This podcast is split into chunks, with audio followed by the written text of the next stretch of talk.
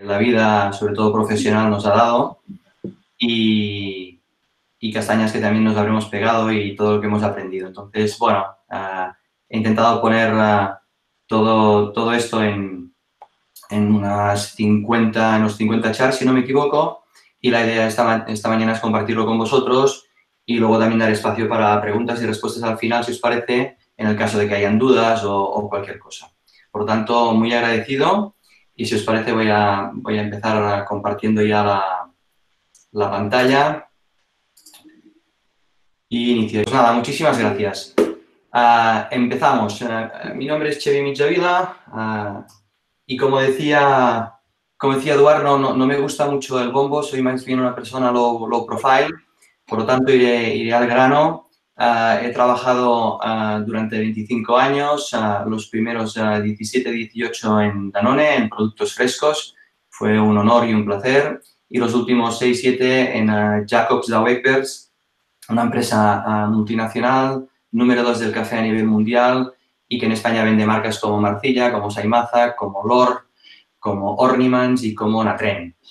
Uh, he tenido el placer de trabajar en estas dos empresas en cuatro países, en España, por supuesto, donde inicié mi, mi, carrera, luego en Francia, en Francia he estado tres veces por un total de siete años, en Portugal únicamente dos años, pero me dio para, para disfrutar muchísimo Lisboa y sobre todo para aprender portugués. Y luego he estado también seis años en, en Italia, que es probablemente donde mejor me, me, sentí, donde más me integré. Y una muestra de ello es que mis dos hijos se llaman uh, Enzo y Luca, cuando yo me llamo Xavi y lo normal hubiera sido que se llamaran Jordi y Uague. Entonces podéis entender lo, lo, cerca que me siento de Italia y lo que amo a esa tierra. De estos 25 años que os decía, uh, pues han sido prácticamente 15 en el área de marketing uh, y fui, tuve el placer de ser director de marketing en estos cuatro países con Danone. Y luego como director general los últimos 10 años, eh, lo he podido ser en España, luego en el sur de Europa y finalmente en, en Francia. Mm, yo os diría que, esto es lo que, es lo que es y también os diría que, que fue el destino que me llevó a hacer todos estos trabajos. Nunca lo había pensado, nunca lo busqué y sin embargo lo fui encontrando y fue un placer. Dicho esto, uh, os diría que empezamos uh, con, uh, con Eduard. Esta funciona muy bien y venden muchísimo. soy consciente de que el último tema que habéis tocado es producto y que el próximo que vais a tocar es precio y precisamente por eso, conjuntamente con Eduardo, lo que decimos fue que esta sesión fuera una sesión a caballo, como un puente, entre esta sesión 10 y esta sesión 11.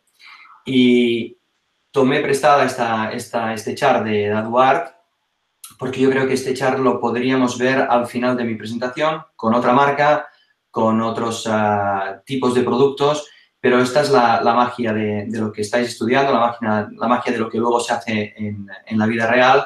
Pues una marca, una marca potente, con muchísimos formatos y, y cómo estos formatos interaccionan entre ellos y con la competencia para generar uh, más ventas, que de eso se trata. Pues uh, dicho esto, uh, el, el, título que me he permitido dar a esta, a esta sesión es precisamente el que veis, crecimiento sostenible, método y disciplina, porque soy un convencido de que el crecimiento sostenible no es una casualidad, uh, es, uh, es, método, método de arriba abajo, es aprender, uh, fallar, mejorar y sobre todo es disciplina. Y para ello empezaré con un ejemplo que, que os puede parecer curioso por el momento que vivimos, pero que para mí lo explica todo. Y empezaría explicándoos cómo murió George Washington. bueno, el primer presidente de los Estados Unidos, un hombre que uh, salió el 12 de diciembre del, de 1799 a dar un paseo por sus fincas a caballo, uh, empezó a llover, empezó a hacer frío, empezó a granizar y empezó a caer nieve. volvió a casa y sin preocuparse por sus ropas mojadas tenía hambre y el hombre pues cenó rápidamente sin sacarse todas esas ropas. Al día siguiente uh, despertó con fiebre, uh, con malestar general, amigdalitis. Esta amigdalitis se transformó en una laringitis y luego en una neumonía muy rápidamente. Conclusión, morale de la fábula que dicen los italianos, uh, el hombre murió a los dos días con 67 años de edad. Bueno, en esos, en esos dos días, en esas 48 horas, ¿qué, ¿qué, sucedió? Pues como veis en esta fotografía de la época, pues La familia preocupada, esposa e hija. Como veis, los doctores pensando qué podían hacer y qué estaban haciendo. Bueno, no, no, había pocos. Estaba el señor Craig, el señor Richard Brown, el señor Eliseo Dick y Tobias Lear. O sea que no había pocos. y empezaron a hacerle, a darle tratamientos, calomélanos, sangrías, Ah, y ah, empezaron con té, empezaron con té caliente para la garganta, luego ah, pasaron a todas estas cosas. Le sacaron 3,75 litros de sangre en 10 horas. En aquella época se practicaba la sangría y se consideraba que la enfermedad estaba en la sangre y por lo tanto sacaban la sangre para ver si sacaban la enfermedad. En 10 horas le sacaron 3,75 litros, como decía. El hombre pesaba 70 kilos. Eh, normalmente tenemos pues, un 10% de sangre eh, de nuestro peso pues le sacaron más de la mitad de esos 7 litros y esas buenas intenciones que veis en el título, pues sin ciencia, desembocaron en, la muerte de este, de este, primer presidente norteamericano. Ah, ¿Cómo trasladamos eh, este ejemplo de muy buenas intenciones sin ciencia a nuestra realidad de hoy? Bueno, pues esta sería probablemente la principal lección de, marketing ah, que yo he sacado en mis 25 años de carrera empecé pensando que el marketing era arte. Empecé de becario en Danone, como os decía, luego de Product Manager Junior, de Senior, y en aquel momento yo pensaba todavía que lo que hacíamos era arte. ¿Por qué? Pues porque hacíamos desde uh, packagings, desde promociones, desde anuncios, y ah, pues me lo pasaba muy, muy, muy bien trabajando con las diferentes agencias de publicidad y de packaging. Ah, trabajábamos también con la gente de I+.D. para generar nuevos productos y para mí aquello pues verdaderamente era. Bueno, con los años lo que, lo que he aprendido es que de arte tiene mucho, pero sobre todo tiene de, de ciencia, ¿vale? Eh, y os diré tres, eh, tres cosas por las que considero que es así. En primer lugar, el marketing responde clarísimamente a leyes sólidas y validadas. O sea, el marketing se puede transformar en un ejercicio prácticamente perfecto de estadística, de números, de series, y eh, pocas veces fallan, o sea que eh, eh, lo tengo muy, muy, muy claro. En segundo lugar, a mayor conocimiento de estas leyes, mejor ratio de éxito de las distintas iniciativas. muchas de ellas son infalibles, pero las que no lo son, pues prácticamente más las sigues y más las conoces, mejores éxitos tienes. Y evidentemente es, es lo de siempre, tú puedes seguir tu ruta, obviar estas leyes, ignorarlas e incluso hacer lo contrario y no pasa nada, eh, tienes que asumir las consecuencias y normalmente las consecuencias en un examen es suspenderlo y las consecuencias en la vida real es perder muchísimo dinero. Eh, muchísimo dinero porque lanzas un producto que no deberías lanzar, muchísimo dinero porque vuelves a poner en el aire una campaña de publicidad que no deberías poner, eh, muchísimo dinero porque lanzas una line extension que no deberías lanzar, etcétera, etcétera, etcétera. Entonces, lo que intentaremos hoy compartir aquí eh, son estas leyes, las leyes que necesitáis conocer, las leyes que probablemente os gustará conocer también, porque al final forman parte de, este aprendizaje que os comentaba y se están ah, imponiendo en muchísimas compañías en este momento. Ah, obviamente, eh, no pretendo ser exhaustivo y tenemos el tiempo que tenemos, por tanto, ah, he intentado ser muy sintético. Habría pues muchos corolarios y habría muchas partes de estas leyes que voy a compartir con vosotros que se podrían profundizar. No lo vamos a hacer y esta es una síntesis. La síntesis es, es esta. Ah, la penetración lo es todo ah, y en ese sentido uh, querría contraponer esta penetración con la frecuencia de compra o la frecuencia de consumo, que es algo que pues, vosotros probablemente estáis ya observando. La penetración es más hogares que ah, entran ah, en, los que vuestro producto entra, la frecuencia sería cuántas veces acabamos comprando ese producto al final de, al final de un año. Segundo punto, la escala. ¿vale? Ah, vosotros seguramente estáis estudiando las economías de escala. En marketing también hay escalas y la escala es muy, muy, muy importante. Lo he resumido con menos, más grande y sobre todo mejor. Luego veréis que eh, en una parte específica de la presentación eh, voy a ser más específico al respecto, pero eh, quedaros con, este tema. En primer lugar, penetración, en segundo lugar, escala. Y sin más dilación, lo que os propondría es entrar en, la, escala. bueno, aquí a la derecha os he puesto una curva típica de penetración, perdón, en en la penetración. Os he puesto una curva típica de penetración. Esto es un mercado, si no me equivoco, era un, un mercado de, café, un segmento de mercado de café creado en el año 98 y como veis con un 1% de penetración, o sea, entraba en aquel momento en el 1% de los hogares de un país determinado y, y, a lo largo de los años pues llega hasta el 93,4%. Atacamos con esto pues. Bueno, pues uh, la, primera, el primer concepto a compartir sería que los consumidores compran en lo que los franceses llaman los repertoires. Los repertoires significa una, un gran abanico de marcas, ¿vale? Uh, dentro de un segmento específico de mercado. y vamos a poner, por ejemplo, pues zapatillas deportivas de baloncesto. Bueno, pues los consumidores que compran zapatillas deportivas de baloncesto estarían teniendo en consideración marcas como Adidas, como Nike, como Reebok, como todas las marcas que podéis imaginar. Ese es el repertorio, ese es el abanico de marcas uh, que, uh, que, compran. Y lo interesante, lo curioso y la conclusión a la que se llega a través de los años es que eh, el comportamiento de compra de estos consumidores sigue leyes predecibles. Y estas leyes predecibles las he resumido en tres. La primera es la ley de la duplicación, la segunda sería la ley del doble peligro, la encontraréis en, bibliografía con la Double Jeopardy Law, ¿vale? Pero en castellano la he traducido por la ley del doble peligro. Y finalmente la ley de la pérdida de penetración. Si os parece, entramos en la primera, ¿vale? Uh, la ley de la duplicación y la relacionamos con la penetración. Y obviamente en este caso os he puesto uno de los ejemplos más, uh, más claros a nivel mundial, la, la eterna batalla entre Coca-Cola y Pepsi. En bebidas probablemente la gana Coca-Cola, no en su país de origen. Uh, y luego en el resto del portafolio Pepsi es, es, muy fuerte también, o sea que es una, es una batalla interesante. ¿vale? Bueno, pues um, a pesar de que muchos de nosotros confirmamos que solo tomamos Coca-Cola, por ejemplo, uh, eh, cuando se analizan los datos, y estoy pensando en la realidad española, por ejemplo, cuando se confirman los datos, uh, hay una parte importantísima de consumidores de Coca-Cola que acaban consumiendo Pepsi al menos una o dos veces al año. Uh, ¿Por qué sucede esto? Bueno, pues muy simple, estás en una región del país en, las que, en la que Coca-Cola no tiene una buena distribución y en la que Pepsi tiene una exclusiva.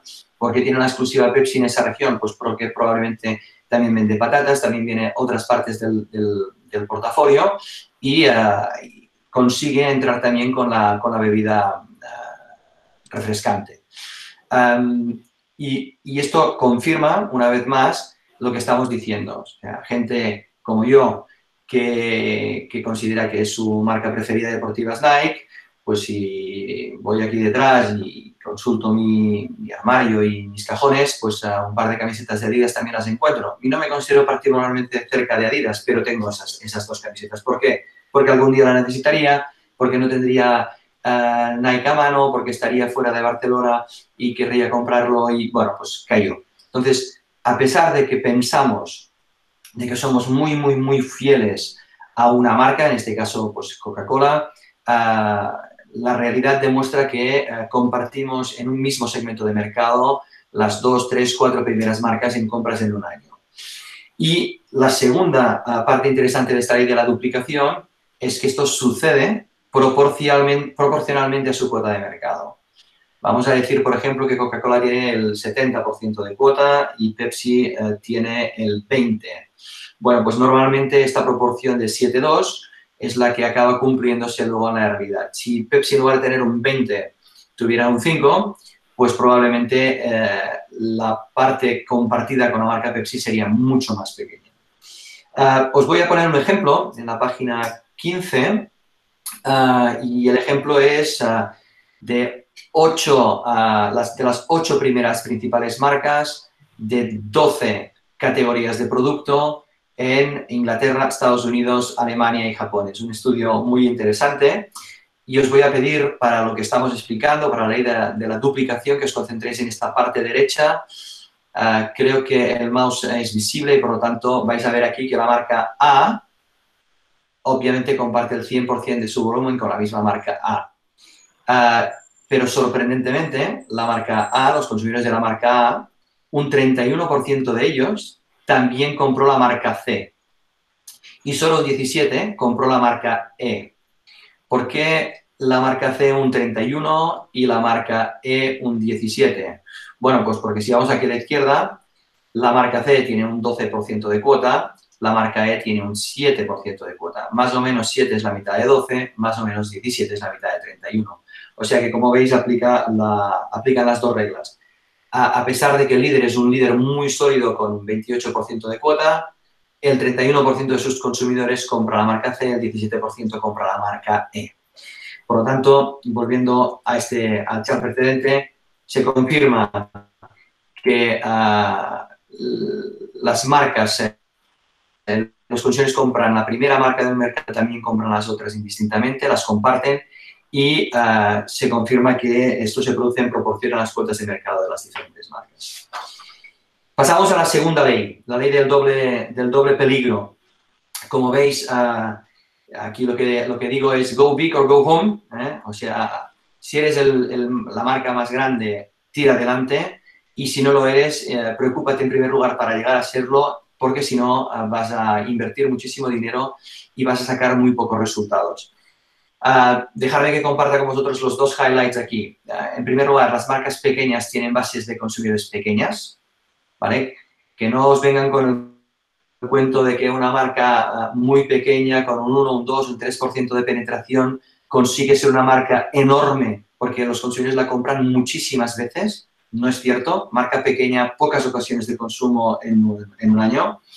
Y uh, no solo pocas ocasiones de consumo, perdón, y no solo pocas ocasiones de, consumo, sino que además la compran muy poco frecuentemente, ¿vale? Por lo tanto, uh, penetración y ocasiones de compra o frecuencia de compra van directamente correlacionadas. Para muestra, un botón.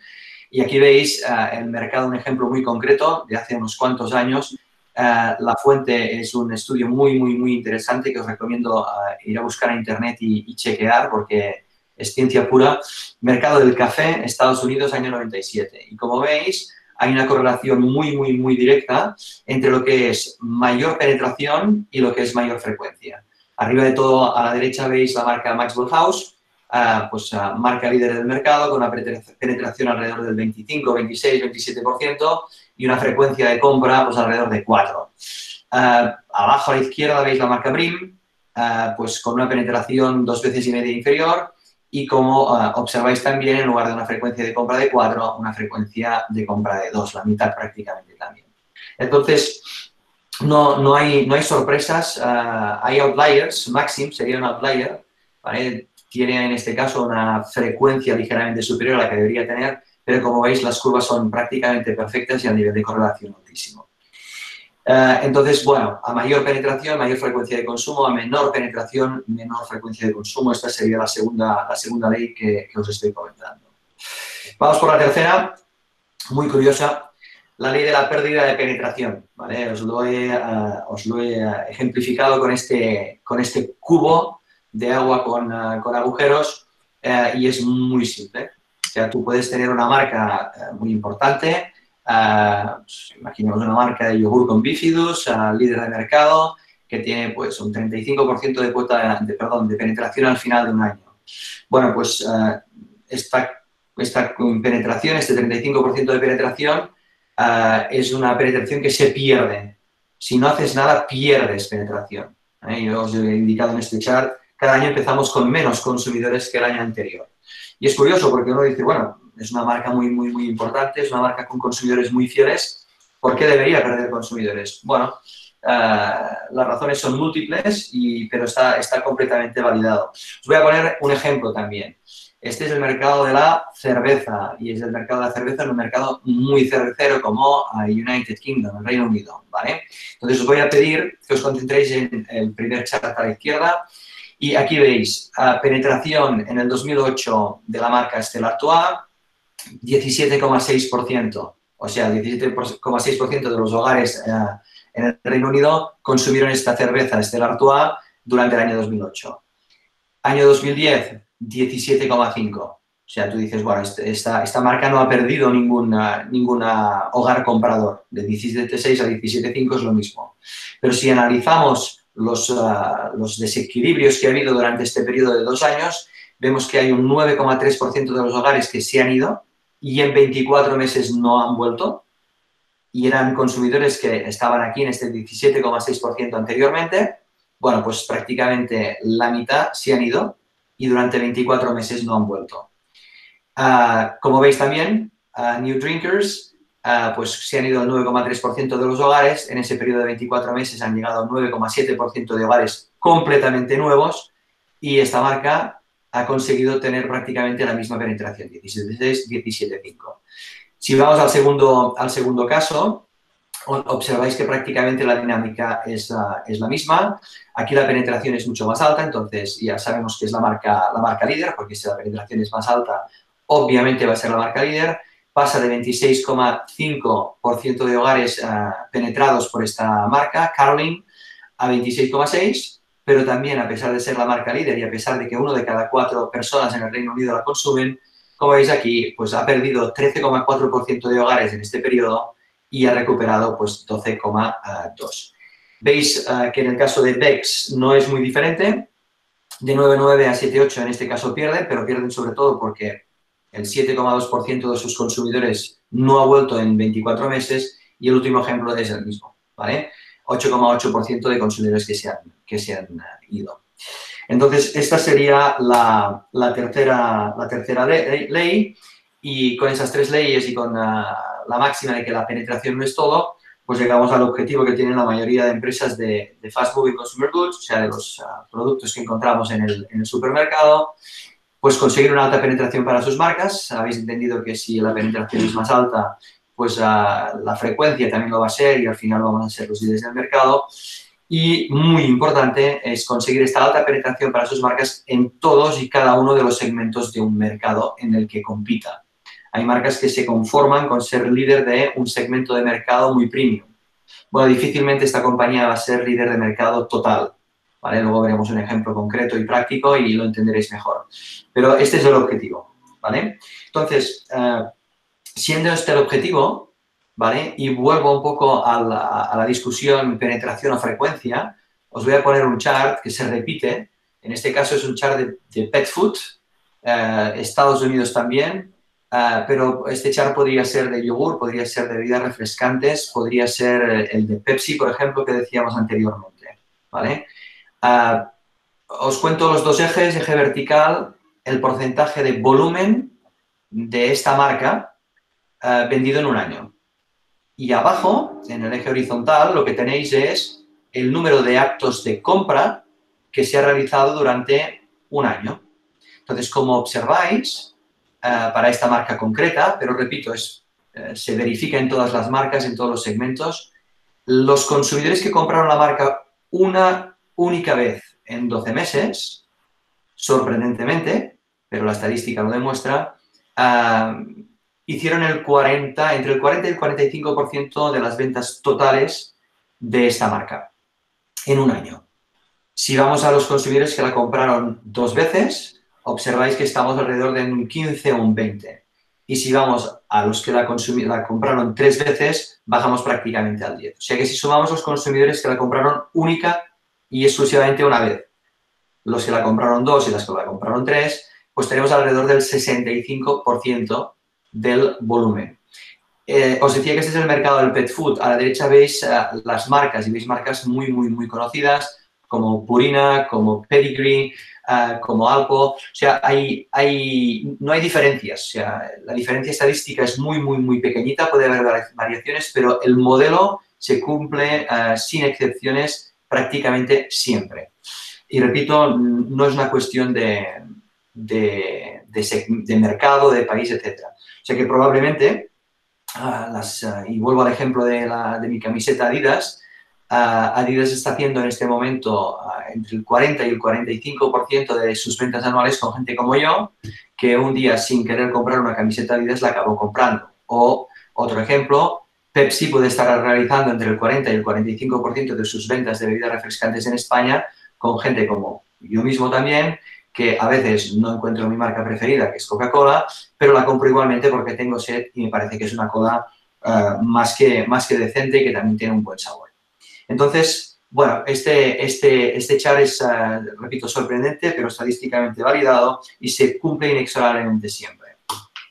Por eso la penetración no es todo, porque lo que tenemos que procurar es que la gente nos compre al menos una vez. Si luego repiten, pues mejor que mejor, pero solo que nos, que nos compren una, una vez y ya tendremos, eh, ya tendremos suficiente.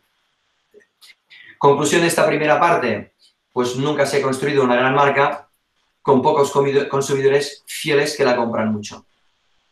Por muy fieles que sean, por muchas veces que la compren estos pocos consumidores fieles, no van a construir nunca una gran marca. ¿vale? Y esto es muy, muy, muy importante. En, el sector, en el mundo ah, de, la, empresa, hay muchísima gente que dice, bueno, ¿qué vamos a ir? ¿Con esta marca vamos a ir a la penetración o vamos a ir a la frecuencia? Falsa pregunta. Podemos hacernos otras preguntas, pero esta no hay que ir a buscar siempre penetración porque solo que, repito, muchos consumidores nos compren una única vez, aunque sea por error, entre comillas, eh, este consumidor que nos va a comprar solo una vez nos va a hacer prácticamente la mitad de las ventas de, un año.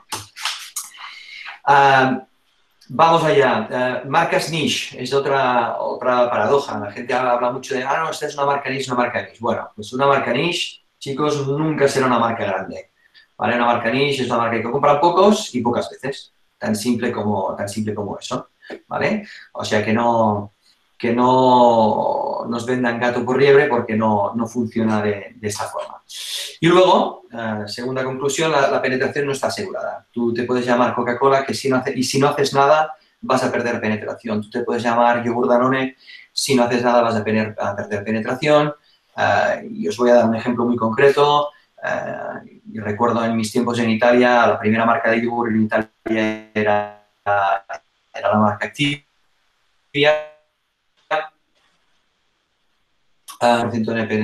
que ya perdía 20% de este 40%, prácticamente la mitad. Era un mercado que se estaba creando, un mercado poco maduro de yogur, y por tanto la gente se, olvidaba simplemente y la mitad los perdíamos. Y como os he comentado ya en repetidas ocasiones, el 50% de los consumidores, pues ah, compran nuestra marca solo una vez al año. Por lo tanto, es a estos a los que hay que ir a buscar, ah, porque luego nos la van a comprar pues ah, los grandes consumidores entre tres y cuatro veces, pero esto no te hace la diferencia. La diferencia te la hace más gente comprando tu marca, aunque solo sea una vez al año. Bien, pues si la penetración es lo más importante, eh, tendremos que entender exactamente ¿Cómo se consigue aumentar la penetración? Bueno, pues, pues vamos allá.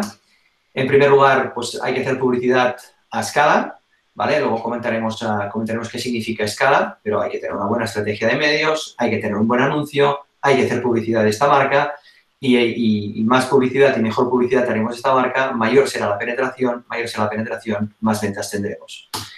Fácil. En segundo lugar, muy importante y grandes, grandísimas empresas olvidan este tema hay que estar presente en todos los price points del mercado. Esto se llama estrategia de precio. Ah, os decía anteriormente, hay empresas que prefieren estar solo, única y exclusivamente en la parte alta de precios, en los precios más caros, en los precios premium. Bueno, pues serán líderes en ese segmento de mercado, pero no serán líderes en el total, ¿vale? Las empresas, las compañías que están presentes en la parte premium, en la parte mainstream, en la parte corazón de mercado y en la parte de valor, pues mm, tienen muchísimos números de acabar siendo líderes en ese, en ese mercado como un total. ¿vale? Por tanto, clave estar presente en el máximo en todos los price points de este, de este segmento de mercado, de este mercado concreto. Tercera palanca para aumentar la penetración, pues una buena estrategia de portafolio. Eh, Eduardo os lo presentó en, la última sesión que tuvisteis, en la sesión número 10, y una buena innovación. En, en este chat que os he eh, que os he recordado anteriormente de Coca-Cola, Eduardo, que os mostraba es la, cantidad eh, enorme de innovación, a veces innovación de in and out, de pocos meses, a veces innovación para un canal concreto. Recuerdo la, bebida para, para mezclar con, con alcoholes. Eh, pero bueno, es importante esta estrategia y esta innovación. El, el, portafolio tiene que ser un portafolio que nos permita cubrir todos estos price points y la innovación para ello será importante. Y como dicen los ingleses, last but not least, una excelente ejecución en el punto de venta para que cuando ese consumidor ya está preparado para comprarnos, pues uh, nos encuentre visibles en el punto de venta, nos encuentre en esa cabecera de góndola, para que no se lo pongamos en definitiva difícil en el uh, último segundo antes de proceder a la compra. Estas serían fundamentalmente las, las cuatro palancas y luego veréis que en el caso práctico, en el ejemplo que os he puesto, analizaremos al menos dos de ellas, ¿eh? las que están más directamente relacionadas con nuestro programa, a saber la estrategia de portafolio y la estrategia de precios, la próxima que vais a hacer en la sesión 11. Bien, pues hasta aquí eh, la primera parte eh, y esta yo diría que para la sesión de hoy va a ser la más importante y en la que nos vamos a concentrar luego, pero, pero la escala era la segunda y, y, la, quiero, la quiero comentar muy rápidamente con vosotros, ¿vale? Entonces, ¿qué significa que la escala es importante? Bueno, pues que hay, que hacer menos cosas, pero hay que hacerlas muchísimo más grandes y hay que hacerlas mejor. Hay empresas que creen que ah, lanzando 40 referencias en un año lo van a hacer mejor que lanzando 4 referencias en un año. Y, se equivocan. Eh, es mucho mejor lanzar 4 iniciativas, pero poner muchos recursos detrás de estas 4 iniciativas Ah, más que lanzar 40 ah, y repartir esos pocos recursos entre esas 40 para que al final no se entere nadie. Entonces, a, esto me refiero cuando digo escala. ¿Cómo las tres leyes que hemos comentado esta, esta mañana, hace pocos minutos, ah, inciden con esta escala? Pues bueno, inciden de la, de la, forma siguiente. Voy a coger otra vez el ejemplo de la, de la ley de la duplicación y, y, es, y es muy simple. Entonces, a pesar de que muchas veces pensamos que hay muchos segmentos en un mercado concreto, ah, no es cierto. Hay muchos menos segmentos de mercado de los que pensamos. Por lo tanto, una marca, independientemente de en qué segmento de mercado esté posicionada, ah, va a tener que competir con ah, muchas otras marcas, no solo con las de su propio segmento, no solo con las de su nivel de precio. y, me viene a la cabeza un, ejemplo muy concreto. Hay gente que, que dice yo soy marquista y yo compro pues y ahora me viene un, mercado muy concreto, me viene a la cabeza el mercado del pan de molde, ¿vale? Ah, pues yo soy, yo soy un gran consumidor histórico de la marca Bimbo, ¿vale? Ah, y la compro siempre, hombre, yo os diría que casi siempre, sí, casi siempre. Cuando no compro Bimbo, ¿qué compro? Pues compro Hacendado. Y os preguntaréis por qué. Bueno, pues porque voy a San Feliu de Guíxols en verano y compramos en un Mercadona muy a menudo que está ahí cerca de casa y, en este Mercadona pues no hay pan Bimbo. Entonces, bueno, la gente de Bimbo cree que su competencia eh, es el pan hacendado. Pues seguramente sí, porque son inteligentes y buenos, pero hace años podían pensar que no. ¿Por qué? Pues porque no están en el mismo punto de venta, porque los niveles de precios son completamente diferentes y un consumidor que compra Bimbo debería comprar pues pan rico, Ah, pero claro, el día que vas a una tienda, a un supermercado potente ah, y líder como Mercadona y no está la marca Bimbo y no está la marca Pan Rico, pues compras la marca Hacendado, por cierto, una, una, marca que como, en mi caso concreto, como sustitutiva de la marca Bimbo, pues también hace su, su trabajo, ¿vale? Por lo tanto, ah, atención porque la escala también cuenta y cuando digo escala es la competencia que vamos a tener en un segmento de mercado eh, concreto eh, es una, una, competencia que normalmente puede tener precios muy diferentes y estar incluso en segmentos. Y hay que ser competitivo respecto a todas. Una marca no se puede concentrar única y exclusivamente en hacerle competencia a la pequeña marquita de su segmento de mercado. No, no puede ser. Eh, atacamos con la segunda ley y como la ley de la escala le, impacta, bueno, es, es, bastante evidente, pero no por serlo eh, hay que olvidarlo, invertir en grandes marcas da siempre mejores rendimientos, ¿vale? Siempre tienen mayor potencial, eh, un millón de euros invertido detrás de la marca líder da siempre mayor potencial que el mismo millón de euros invertido detrás de la segunda marca del mercado. Eh, una segunda ley, una segunda razón que aplica es que solo las marcas líderes hacen crecer el segmento de mercado en el que participan. La segunda, la tercera, la cuarta, la quinta marca no tienen ese poder. Ah, y la tercera es que el return on investment, el retorno a la inversión a largo plazo es siempre más alto, un millón invertido en una marca líder respecto a un millón invertido en una segunda, tercera o cuarta marca. Por tanto, la escala importa y entonces la pregunta que nos podríamos hacer es, bueno, y cuando no tenemos una marca, una marca líder, tenemos una marca pequeña, la que gestionamos una marca pequeña, ¿qué deberíamos hacer? Pues es simple, hay que llegar primero a ser una marca grande, para ser sostenible. Y eso necesita muchísimo dinero, necesita, como indico en el chart 27, pues eh, un plan de inversión a largo plazo. y, se puede hacer, pero hay que asumir que durante un periodo relativamente largo de tiempo vamos a estar invirtiendo no para ganar dinero, sino vamos a estar invirtiendo para llegar a ser una gran marca y llegar a tener esta escala que nos permitirá luego, y paso a la parte superior del chart, tener mayor potencial, hacer crecer el segmento y tener un retorno de la inversión después de unos cuantos años de inversión a pérdida o casi, pues tener un retorno a la inversión más, eh, más importante. ¿Y cómo aplica el tema de la escala a la ley de la pérdida de penetración? Pues uh, lo que os comentaba antes, incluso las grandes marcas necesitan altos niveles de inversión para no perder esta penetración, o sea, necesitan escala, ¿vale? Necesitan continuar en el top of mind, necesitan reclutar a sus propios consumidores, esos que hemos visto anteriormente que mm, si no haces nada, por mucho que seas la marca líder de cualquier segmento de mercado, te dejan, ¿vale? Hemos visto el ejemplo de las cervezas en Inglaterra, pues, pues bueno, esa marca, para evitar perder a prácticamente la mitad de los consumidores en 24 meses, ¿qué tiene que hacer? Pues altos niveles de inversión. Y así funciona. Ah, en el chat siguiente os voy a mostrar esta escala. Eh, no es un chart fácil, voy a intentar explicaroslo. Es un chart de ah, Holanda, es un chart de pet food, y es un chart en el que están prácticamente todas las marcas de pet food de ese país. Ah, la línea esta oscura que os estoy mostrando con el mouse, ¿vale? Es la línea en la que las marcas invertirían para ni ganar ni perder nada. Esta es la línea de break-even, ¿vale? Entonces, marcas con una facturación de 12 millones de euros, ¿vale? Pues mm, podrían invertir hasta esta, ah, esta línea y las marcas que están a la izquierda o por debajo de esta línea son marcas que perderían dinero con el retorno. Son marcas pequeñas eh, y como la publicidad cuesta lo mismo para marcas pequeñas que para marcas grandes, pues si hicieran publicidad con las ventas adicionales que sacarían, no llegarían al break-even. Y por encima está el break-even. La segunda línea es la línea de las grandes marcas, de las marcas con escala. Y es la línea de las marcas que podrían hacer inversión en publicidad vender más y con estas ventas adicionales ganar incluso más dinero. Pagarse la campaña de publicidad y continuar ganando dinero. Como veis, hay una parte, toda esta parte de aquí de la izquierda, muy, muy, muy importante de marcas que no se puede permitir el lujo de hacer publicidad si no quieren perder dinero. Y hay una parte muy importante aquí a la derecha del chart, pues Whiskas, Shiva, Pedigree, Whiskas, que pueden hacer publicidad permanentemente y además eh, con las ventas adicionales se van a repagar esta publicidad y continuar ganando. Nuevamente la escala aplica.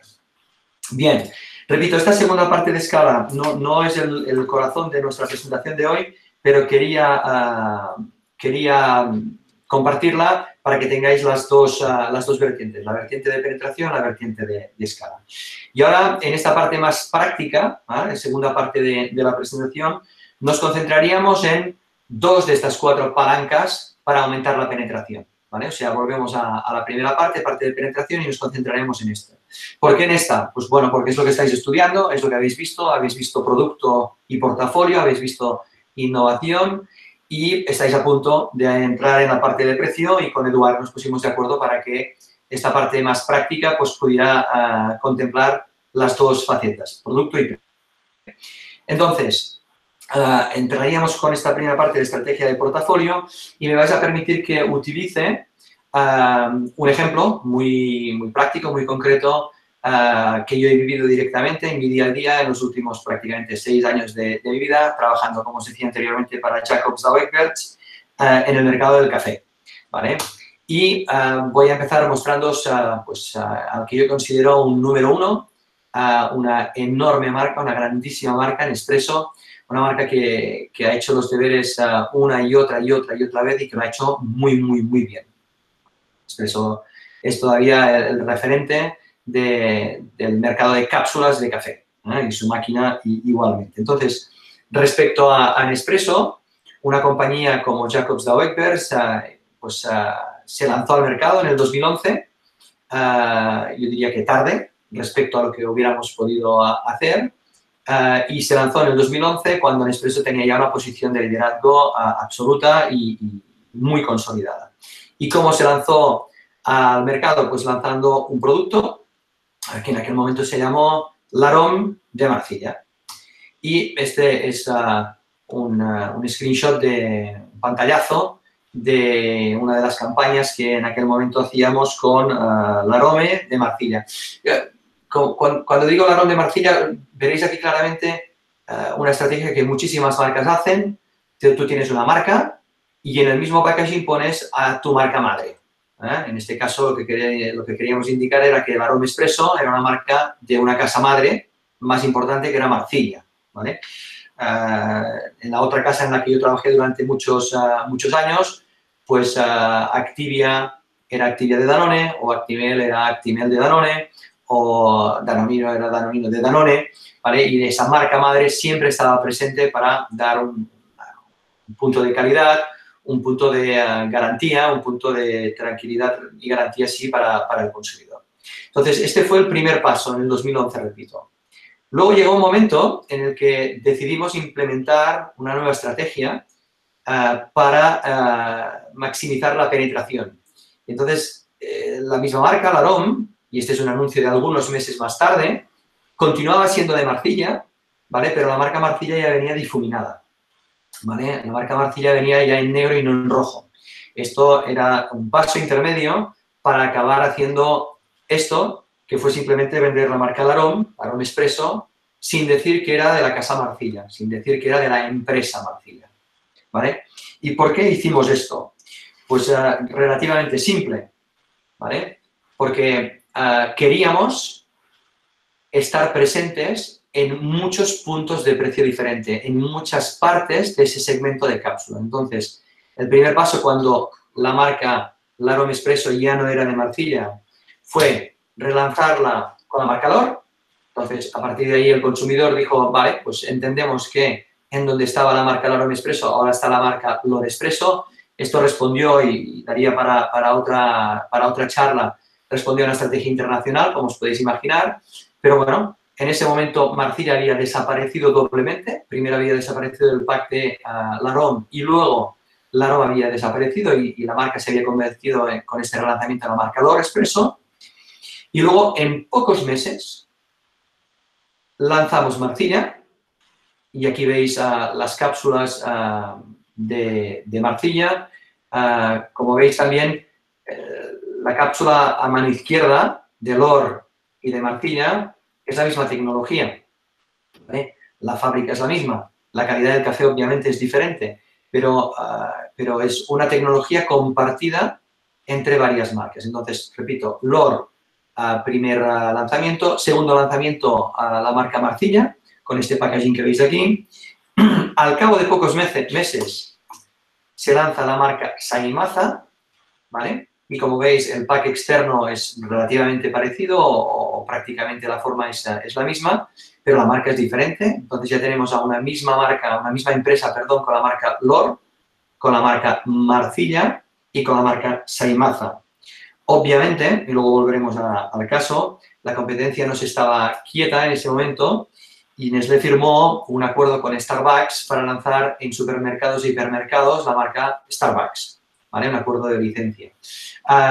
Sabéis que Nespresso, por decisión uh, suya, no vende el producto en supermercados y hipermercados, entonces hasta ese momento uh, las marcas de Jacobs Oikers estaban uh, sin presencia de Nestlé en los puntos de venta. Obviamente hay otras muchas marcas, pero Nestlé no estaba presente.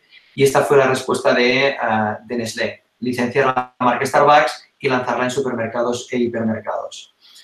Bien, respuesta de Jacobs Wipers al, al, cabo de pocos meses, lanzar otra marca licenciada, ¿eh? acuerdo con Illy, con los italianos de Illy, una marca también muy premium, como la marca Starbucks, ¿vale? Y se lanza al mercado. Entonces, como veis, aunque no es conocido por el público medio general, ¿vale? Una misma compañía está vendiendo uh, la marca Lore Espresso, está vendiendo la marca Marcilla, está vendiendo la marca Saimaza, está vendiendo la marca Ili, ¿vale? Y entonces, mm, os podéis decir por qué una misma empresa vende tantas marcas diferentes. Y aquí es donde vamos a saltar a, uh, a la parte de precio, ¿vale? Entonces, en primer lugar os voy a contar un poco una herramienta de marketing que funciona uh, muy bien. Y esta herramienta de marketing es coger un mercado y coger el 20% de las referencias de este mercado y ponerlas en un ranking de la más cara a, la más barata de este 20% de referencias. Luego coges el 21% y hasta el 40%. Luego del 41% hasta el 60% hasta llegar al 100%. Y como veis, clasificamos cada 20% de referencias como premium, upper mainstream, mainstream, lower mainstream o value. ¿vale? De las marcas más premium a las marcas de valor uh, más económicas para un consumidor que busca marcas más, uh, más económicas, más baratas. ¿vale? Entonces, como uh, las ventas de un mercado, y esto es un, una media muy de, de nuestro mercado eh, español, ¿por qué digo esto? Porque veis que en la parte baja de la parte de valor hay un 30% del total del mercado. ¿eh? Estos porcentajes que acabo de colocar aquí a la derecha serían los porcentajes de mercado que normalmente uh, se uh, vienen vendiendo en cada uno de estos uh, cinco puntos de precio. ¿vale? En otros países es diferente, en España por la, la presencia de ese líder Mercadona tan importante, en valor hay un 30% del volumen total del mercado. ¿vale? En otros países ese 30% está más en mainstream. ¿vale? Pero bueno, repito, normalmente una media en el mercado español sería que el 30% de las ventas totales de un mercado se hacen en valor, uh, un, un, 25 y un 20 se hacen en lower mainstream, mainstream, y única y exclusivamente un 15 e incluso solo un 10% se hacen en la parte premium del mercado, ¿vale? Esto sería una, una media.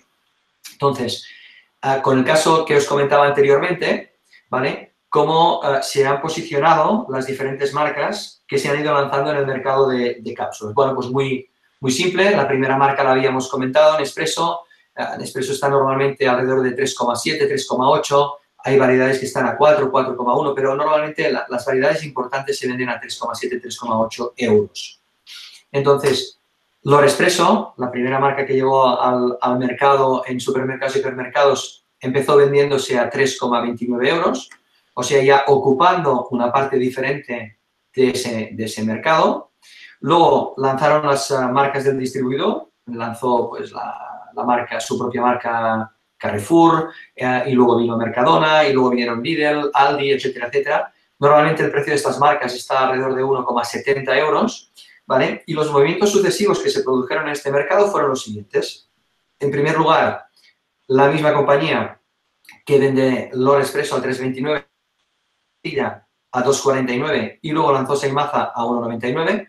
Como veis ya, 1,99 y 1,70 pues uh, son precios relativamente cercanos y hay uh, gente que está comprando la private label se puede plantear por una diferencia de solo dos o tres céntimos por cápsula con empezar a comprar una marca como Saimaza, una buena marca de café, pero luego hay medio euro más caro Marcilla y luego hay prácticamente 60-70 centímetros más caro lo de Espresso.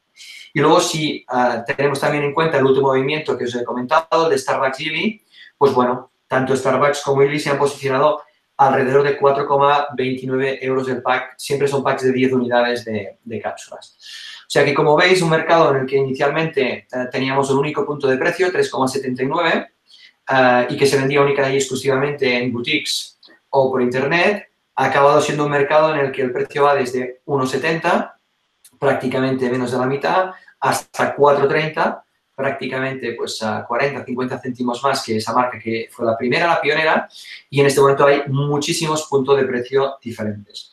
¿Por qué? Uh, Jacobs Dauekers en este caso decidió uh, tener una Ili, dos Lord, tres Marcilla, cuatro Saimaza marcas, cuatro marcas en un mismo segmento de mercado, como es el mercado de las cápsulas compatibles con la máquina uh, Nespresso. Bueno, muy simple. Os voy a, voy a compartir ahora con, la misma, con el mismo chart de, de estas, uh, cinco, uh, de estos cinco niveles de, de, precio, desde el premium hasta el value, cómo normalmente funciona. A la derecha, uh, el 10, 15, 20, 25, 30, que yo os había dicho que son más o menos las ventas que se hacen en cada uno de estos puntos de precio. Bien, si una empresa no está presente en la parte premium, tiene un 0% de cuota de mercado en uh, esta, uh, en este punto de precio. ¿eh? 0% de cuota de mercado porque no tengo ningún producto con estos precios. Uh, si, una, si, una, empresa está presente, como era el caso en, en el upper mainstream y es la única marca presente en este segmento de mercado, pues bueno, tendrá este 15%. Otra marca, 8, 80% en mainstream, 10% en lower mainstream. Imaginemos que esta marca no tiene ningún producto de su portafolio en la parte de valor, en la parte de productos más económicos o más baratos.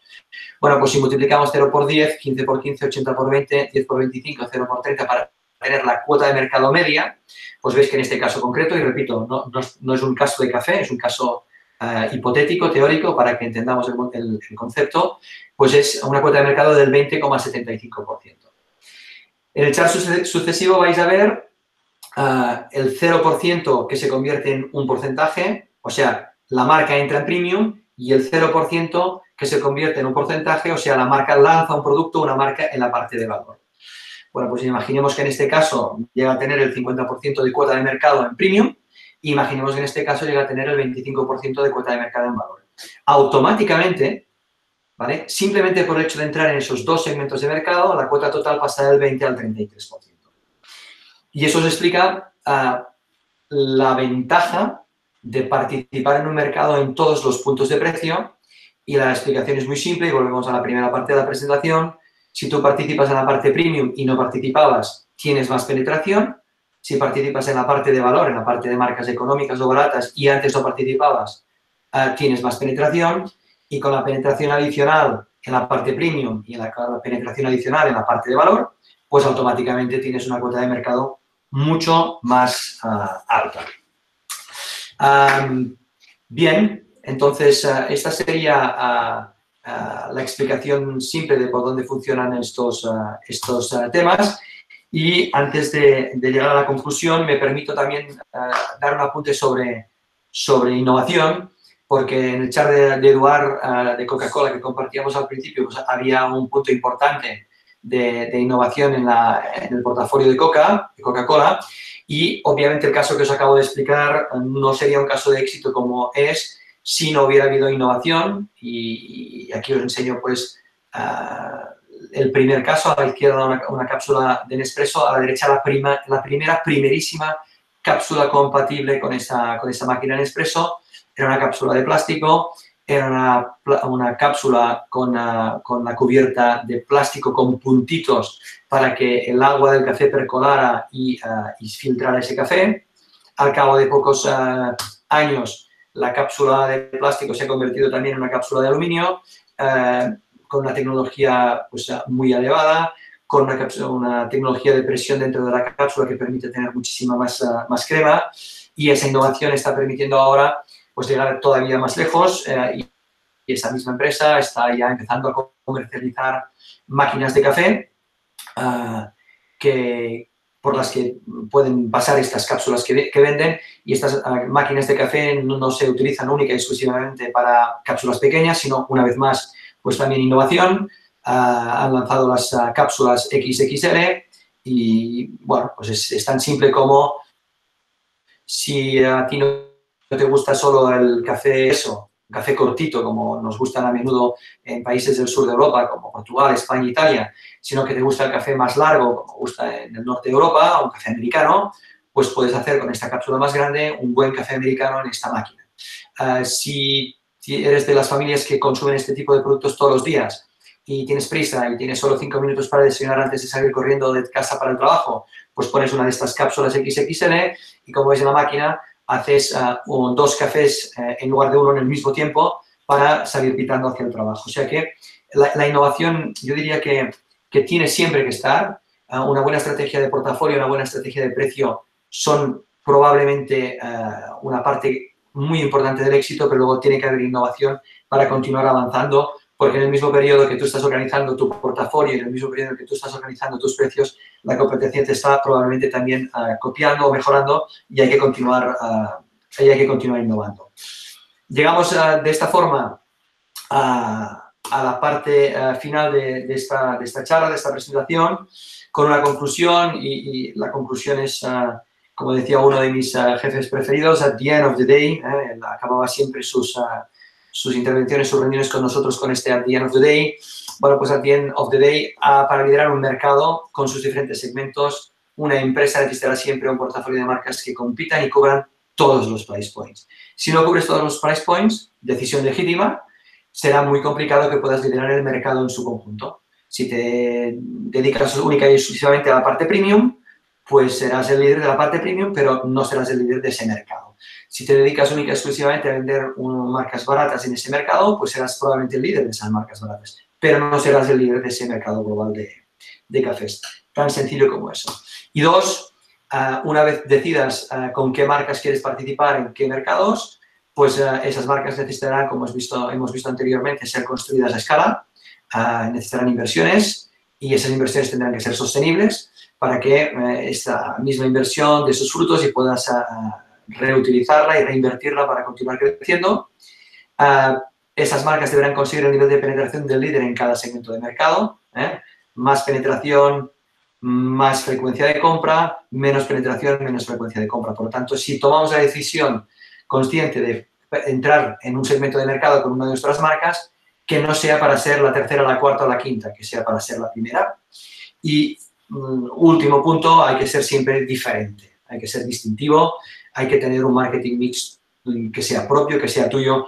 Tú puedes siempre copiar ah, una, idea de la, competencia, del mercado, de otros países, pero lo que será muy importante es que luego ah, el marketing mix sea tuyo, te lo vayas apropiando, lo vayas mejorando y lo vayas retrabajando para, como digo yo, siempre refrescar una marca, relanzarla cada dos, tres, cuatro años y al final hacer que ese marketing mix sea tuyo, sea distinto y te haga diferente respecto al resto.